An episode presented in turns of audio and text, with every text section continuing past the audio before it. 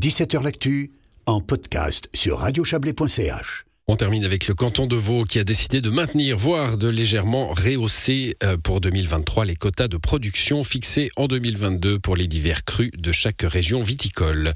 Ils ont été fixés alors que le millésime 2022 a retrouvé le sourire tant au niveau qualitatif que quantitatif. On va en parler avec vous, Olivier Marc. Bonsoir.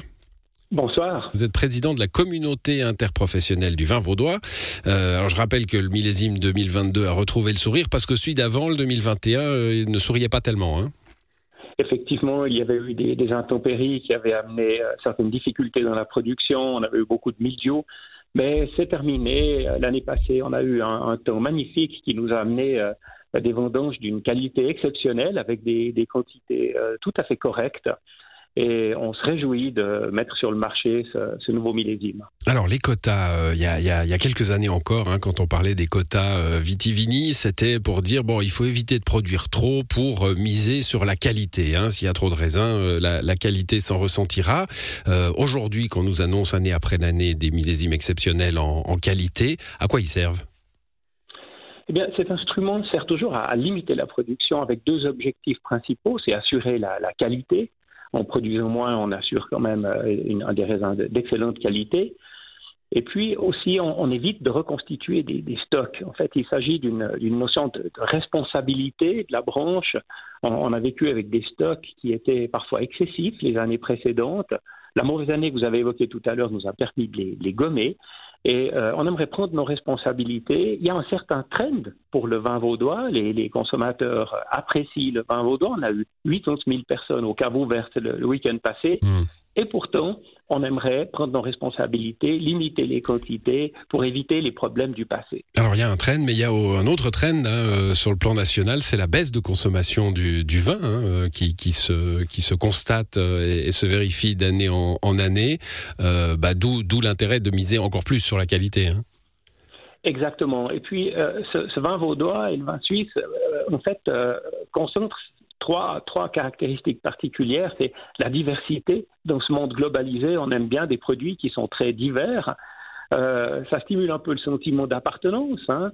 Euh, et puis, évidemment, on, a un produit durable, puisqu'il est, produit dans la région, mis en bouteille, conditionné dans la région, on évite de le transporter. Et ça, les, jeunes consommateurs, notamment, euh, reconnaissent ses qualités. Avec un retour au, local hein, constaté. Alors, les, quotas pour cette année, on va pas aller dans, dans le détail, mais en gros, les, blancs, c'est 1,10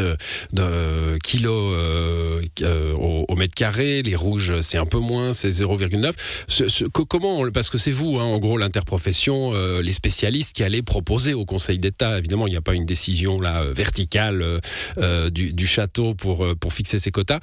Sur quoi vous vous basez pour les, pour les fixer, justement? Ah ben alors c'est très simple. Il y a eu beaucoup de, discussions, de négociations internes à la branche avant qu'on propose cette solution qui a été acceptée par l'État.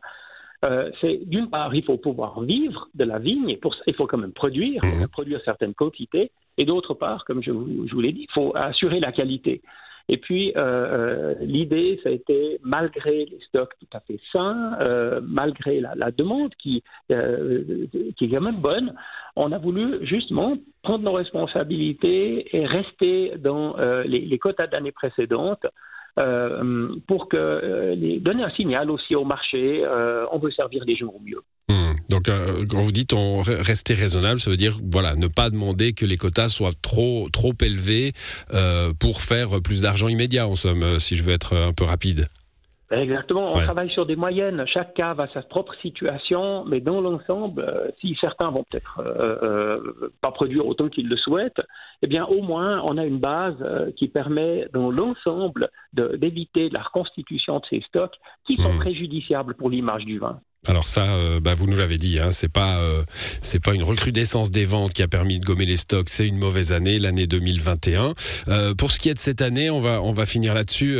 Olivier Marc, on a on a une saison qui s'engage bien là. Ce, mois de mai pluvieux, il, inquiète?